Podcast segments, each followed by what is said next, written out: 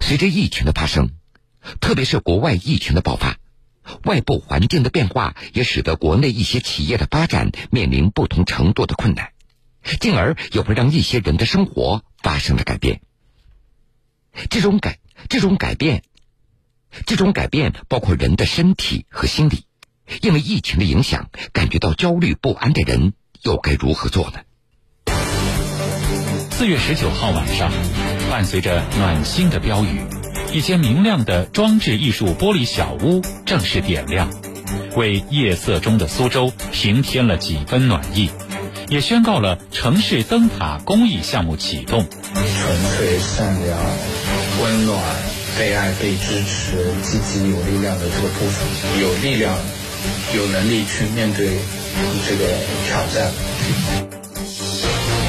未来半年内，这座玻璃小屋将二十四小时亮灯，并用二百四十名普通苏州人的励志故事，打造疫情下的城市灯塔，为朋友们营造一处在城市中安放心灵的港湾。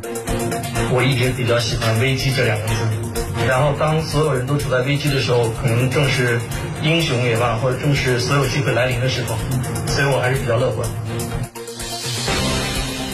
城市灯塔里的心理分享会，铁坤马上讲述。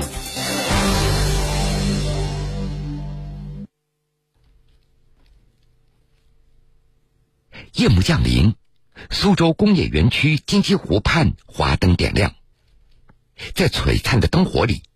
有一处不起眼的玻璃小屋，门口也亮起了一行小字：“苏州爱你，无关成败，努力就行。”园区志愿者协会的心理志愿者王尔东管这个小屋叫做“城市灯塔”。这天晚上的八点钟，王尔东正带着十几位市民在灯塔里举行一场名为“我和我的心理分享会”。现场摆放了一堆丝巾，五颜六色。王尔东让活动的参与者根据这次疫情留给自己的感受来挑选一块丝巾。我我想邀请大家，就是专注到自己的感觉，然后去体会一下这一次疫情影响下你的感受是什么。去大家看到这儿有一堆丝巾，对不对？有各种颜色，然后你可以去选一块，呃，能代表你刚刚。想到的这个感受的，跟着自己的感觉去活动的参与者郝丹，他挑选了一块绿色的丝巾。我选的这个颜色，就是我在疫情期间，我觉得我的感受是生长和发展。我发现了我非常多的潜能。我之前就家里的事情就很忙，可能不不怎么管，然后现在就开始买打扫，就家里所有的家务我都来了，烤面包啊，做菜呀，我就发现我。我我竟然是一个天生的好主妇，这个把我以往的我对我自己的认认认知给它扩展了。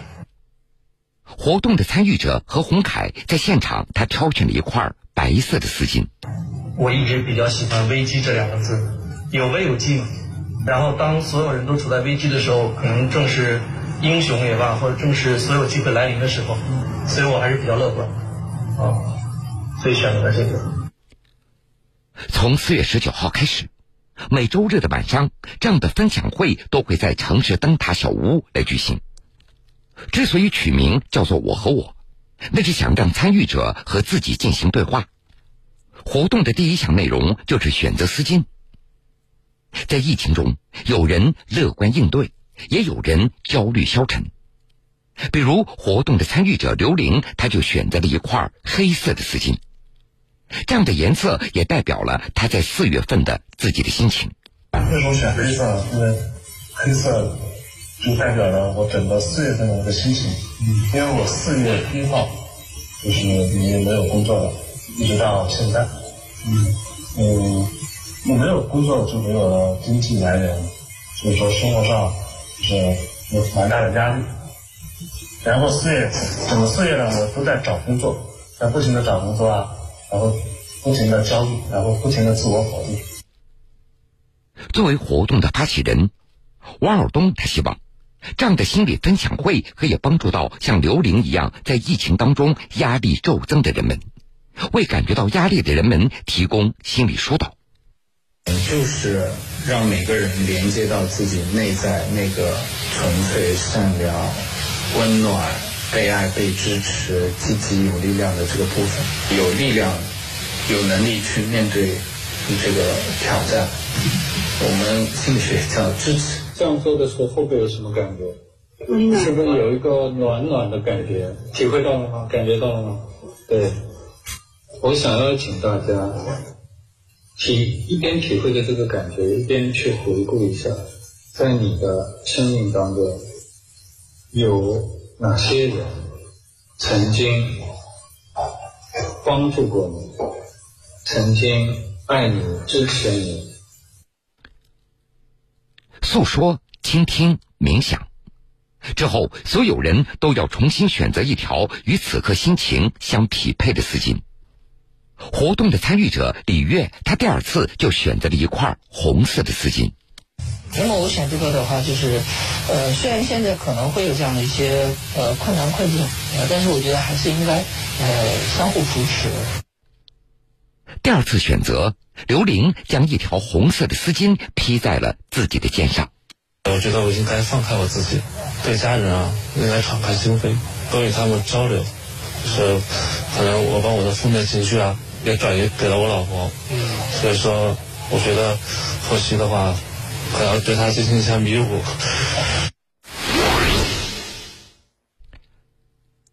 提到疫情，可能大家关注的还是身体上的健康。其实，心理上的健康也同样应该被关注。二零二零年这场突发的疫情，对各行各业都带来了改变，很多创业者、打工者，他们不得不面对这额外的挑战。这个时候，就特别需要来自外界的鼓励和帮助。也正是因为如此，苏州工业园区志愿者协会心理志愿者王尔东和另外四个发起人搭建起了这一座城市灯塔小屋。为因为疫情感觉到压力的人们提供心理疏导。那么，为什么会想到用这样的方式？这还要从王尔东的职业而说起。你要是累了、压力大了，或是不开心了，记得来找我。学心理学的王尔东有好几个身份：园区的志愿者、苏州大学教师。并且还是一家心理评估机器人公司的创始人。由于疫情也影响到了王尔东的工作和生活，由此他才有了创办城市灯塔小屋的这样的想法。我们在研发出来的产品，这个产品正好要往市场投入进去的时候，来了疫情。那你想，本来可能我到这个时候已经有销售的回款了。现在都停了呀！这么多人要拿工资，甚至我自己的存款都在往公司的账上填啊。就是当时觉得一个就是那么多创业者受到影响，另外一个呢就是我们其实很很热爱这个城市，所以我们就觉得哎，我们应该做一做一个这种象征性的东西来传递这种温度。那这个正好又是我的专业，所以我呢花了很多功夫在想什么呢？怎么让它有用？城市灯塔小屋建成以后，通过公众号发出活动通知，没想到一下子有很多人都来报名，张翔就是其中之一。疫情开始以后，其实心情是有有很大的这样波动。呃，像我们是一个五百强公司，全球有二十万员工。嗯，目前受到影响就是中国虽然已经复工，但是国外全全部工厂都都都关闭，经济压力很大。从四月份开始。呃，某一个级别以上的就减薪百分之二十，就是我觉得啊，我每天累死累活干这么多活，结果就被减薪。张翔，他是一家外企的销售经理。疫情发生以后，公司业绩下滑，他的薪水也降低了。张翔的压力那是越来越大，有时会非常的烦躁，也会控制不住的向家人发脾气。妻子也发觉张翔非常的繁忙，一直在自己的小书房里，但是却不敢去打扰他。有时候又担心说：“哎呦，我会不会失业？或者说我我如果失业了怎么办？”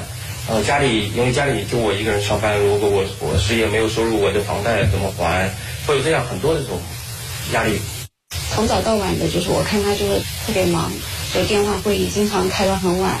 然后早上一大早又要开。虽然在家，但是呢，就是他一直在自己在小书房里这样子，经常会比较烦躁一种，我们也不敢去过多打扰他这样子。我有很明显的就是容易发脾气，在家里发脾气。其实我我自己是本身啊很注意，尤其在小朋友面前尽量控制啊不要就发脾气啊，或者说大人之间争吵啊，尽量避免掉这样的。但是那段时间就是有时候控制不住，就会跟我太太发脾气啊，甚至跟小朋友发脾气，就是异常多。张翔他也不愿意将自己的压力向家人倾诉。他总是自己一个人出去散步，但是却没有办法排除掉自己的温暖的感觉，让大家知道你不是一个人在，总归还有还有其他人在帮助你。那一次是我真正的忽然意识到，哦，我也许不用自己去去去承担这么多压力。参加完活动以后，张翔他依然面临着工资降低，职业前景同样也不明朗。但是他却感觉到了自己真的轻松了很多。活动结束以后，就是心绪会平静、平平静很多。原先比较就是波动，还有比较焦虑、比较紧张这种情绪。当心情平静下来以后，啊，忽然自己理智了很多，然后想问题也更也更开放了很多。就是短短暂的这种困难不会说持久，它不会持久，终归还会过去。在来到城市灯塔小屋以后，很多参与者看问题的时候也看开了，心绪也平静了。这在发起者王尔东看来，这就是团体的功能。啊，这就是我们团体的功能。所以为什么要我们叫我和我？就是你和你内在那个自己的关系。你如果不容易，你就说吧；你如果心里难过，你就在这哭一哭，我们陪你。特别你要面临挑战，疫情是一个额外的挑战，那困境更大，压力更大，怎么办？更加需要这两个人要协调起来，然后一起努力，这个人就能量就足了，就大了。让团队鼓舞个人，让自己帮助自己，这是城市灯塔小屋给处在困境中的人们传递的一种力量。虽然现在这座小屋还只是帮助个人的心理问题，但是由于大家汇聚在这里诉说自己的困难。所以，苏州工业园区管委会就把它当做了一项调研企业复工复产难题的一个新途径，并且还定期会安排工作人员来旁听，帮助制定后续的帮扶政策。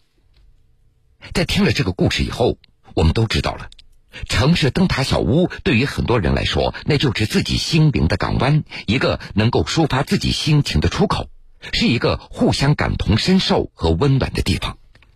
其实，疫情给我们每个人都带来了改变，这种改变是显而易见的。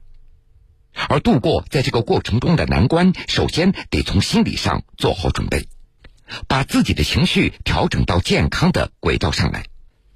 这可能做起来不容易，但是也只有这样，才能不被压力所打垮。而城市灯塔所汇聚的点点微光，暖人心，树细心。